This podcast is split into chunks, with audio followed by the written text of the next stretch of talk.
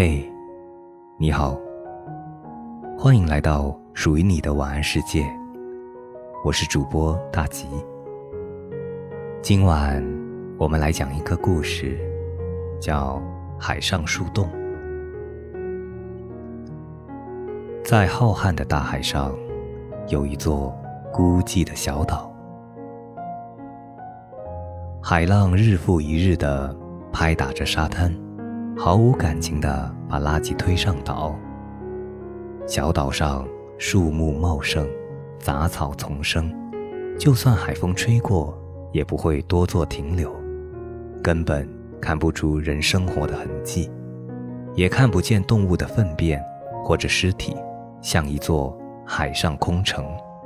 可每当有船经过，小岛就会变得热闹起来，人们纷纷下船上岛，为发现一处神秘岛而欢呼。可始终没有人敢到树林深处去，沙滩附近也尽是一些被路过的船只遗弃的垃圾。没有人会愿意在垃圾堆里度假，但有人喜欢挖一些奇形怪状的石头，当做纪念品，或者喝酒时的笑谈。和往常一样，当这座小岛迎来了第三只船时，人们欢呼雀跃着。殊不知，不远处的一棵大树后，有一个神秘的目光紧紧地注视着他们。三、二、一，当大树后的倒计时数到一时，这些制造噪音和垃圾的人终于离开了。随着一声冷哼。一个光着脚、身上围着破布、手拿一根树枝的长发怪人从树后出来，向沙滩走去。长发怪人不断用手里的树枝扒拉着脚下的垃圾，树枝在一个被咬了一半的苹果上停住了。他弯腰捡起了苹果，直接塞进嘴里，大口地嚼着，一手拿着苹果，一手操控着树枝，继续搜寻他需要的东西。嘴里含糊不清地嘟囔着：“又是苹果，又是苹果，天天吃苹果。”突然，他的目光被一个反光物体吸引，靠近一看，原来是个玻璃瓶，里面好像有张白纸。长发怪人捡起玻璃瓶，好奇地晃了晃，拿出里面的纸，一行清秀的字迹映入眼帘。大海是什么声音？看到字后，长发怪人吃惊地四处望了望，反复仔细地翻看着只有一行字的白纸，又疑惑地挠了挠乱蓬蓬的头发，眼神中的惊喜慢慢消失。他看着茫茫的大海一动不动，似乎回忆着什么。他已经记不起到这座岛上生活了五年还是六年了。他讨厌曾经的生活，抛弃。无视、虚伪、利益、假笑、八卦、嘲讽、不屑、背叛，他甚至想不起任何一个美好的瞬间。对人类失望的那天，他偶然听别人说起这个岛，于是他果断把自己藏进了岛里。如果可以，他想躲一辈子。当海水爬上怪人的脚时，他的思绪才慢慢从回忆里走出来。低头看了看手中纸上的那一行字，又看了看拍打着自己脚背的海水，念念有词重复着那句话：“大海是什么声音？什么声音？大海是什么声音？”海岸的另一边，一个弱瘦的女生站在海边，静静地看着海平线，不知站了多久。她身旁的中年妇女说：“走吧。”女孩不为所动，直到那妇女上前轻轻拉了拉女孩的衣角，女孩才猛然发觉时间已晚。抱歉地对妇女笑了笑，又依依不舍地回头看着那平静的海面，心里期待有人可以看到她漂流瓶中的字，又无奈地摇头否定了自己的期待。大海这么大，怎么可能呢？万一途中被鲨鱼吃掉了，也不可知啊。过了许久，那女孩每天都来这里放一个写着字的漂流瓶。她不知道会飘向哪里，只是把大海当成树洞也好。但他也不知道，有一座孤岛的怪人捡到了他的漂流瓶。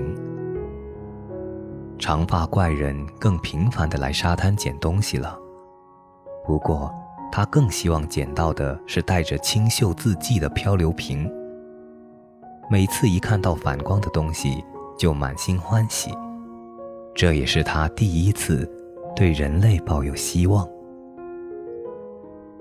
怪人并没有捡到所有的漂流瓶，有时候三天捡到一个，有时候一天捡到好几个，有时候一个星期甚至一个月都捡不到。他仔细地把每张纸摊平，用石子压住白纸，蹲在地上反复地看着那清秀的字迹，嘴里嘟囔着纸上的话。我什么都听不到，好想听听下雨的声音。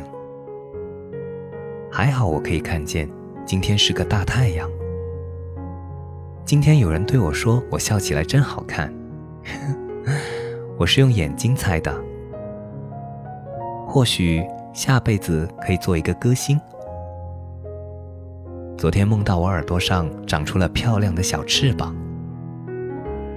怪人若有所思地看着这些话，才明白他为什么问第一个问题。怪人甚至萌发了想要找到他的念头，他赶紧挥了下手，苦笑着自言自语说道：“又来了。”怪人翻来覆去一夜，第二天清早，终于决定给他一个回应。于是，他把收集来的瓶子里的纸都撕成了小块，每一个瓶子里只留一个字，然后把所有的瓶子放进大海。希望他至少可以收到一个瓶子，知道我的存在。女孩依然每天来海边发呆。当她刚把瓶子放进大海时，身后的中年妇女突然激动地指了指不远处的一个瓶子，然后快步走去捡起来交给了女孩。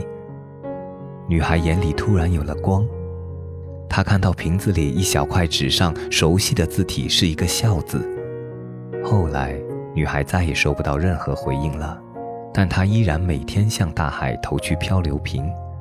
直到有一天，海边下着淅沥沥的小雨，女孩刚来到海边，只见海边一个一身黑衣服的背影打着伞站在那里，静静地看着模糊不清的海平线。女孩注意到他手中和自己一样的漂流瓶。他把伞抬高了些，见到女孩后，他先愣了一下。看到女孩手中的漂流瓶，不自然地扯了扯嘴角，他想尽量笑得好看些。女孩也愣了一下，随即用带着梨涡的笑容回应了他。他说：“你笑起来真好看。”女孩知道。他就是那个海上树洞。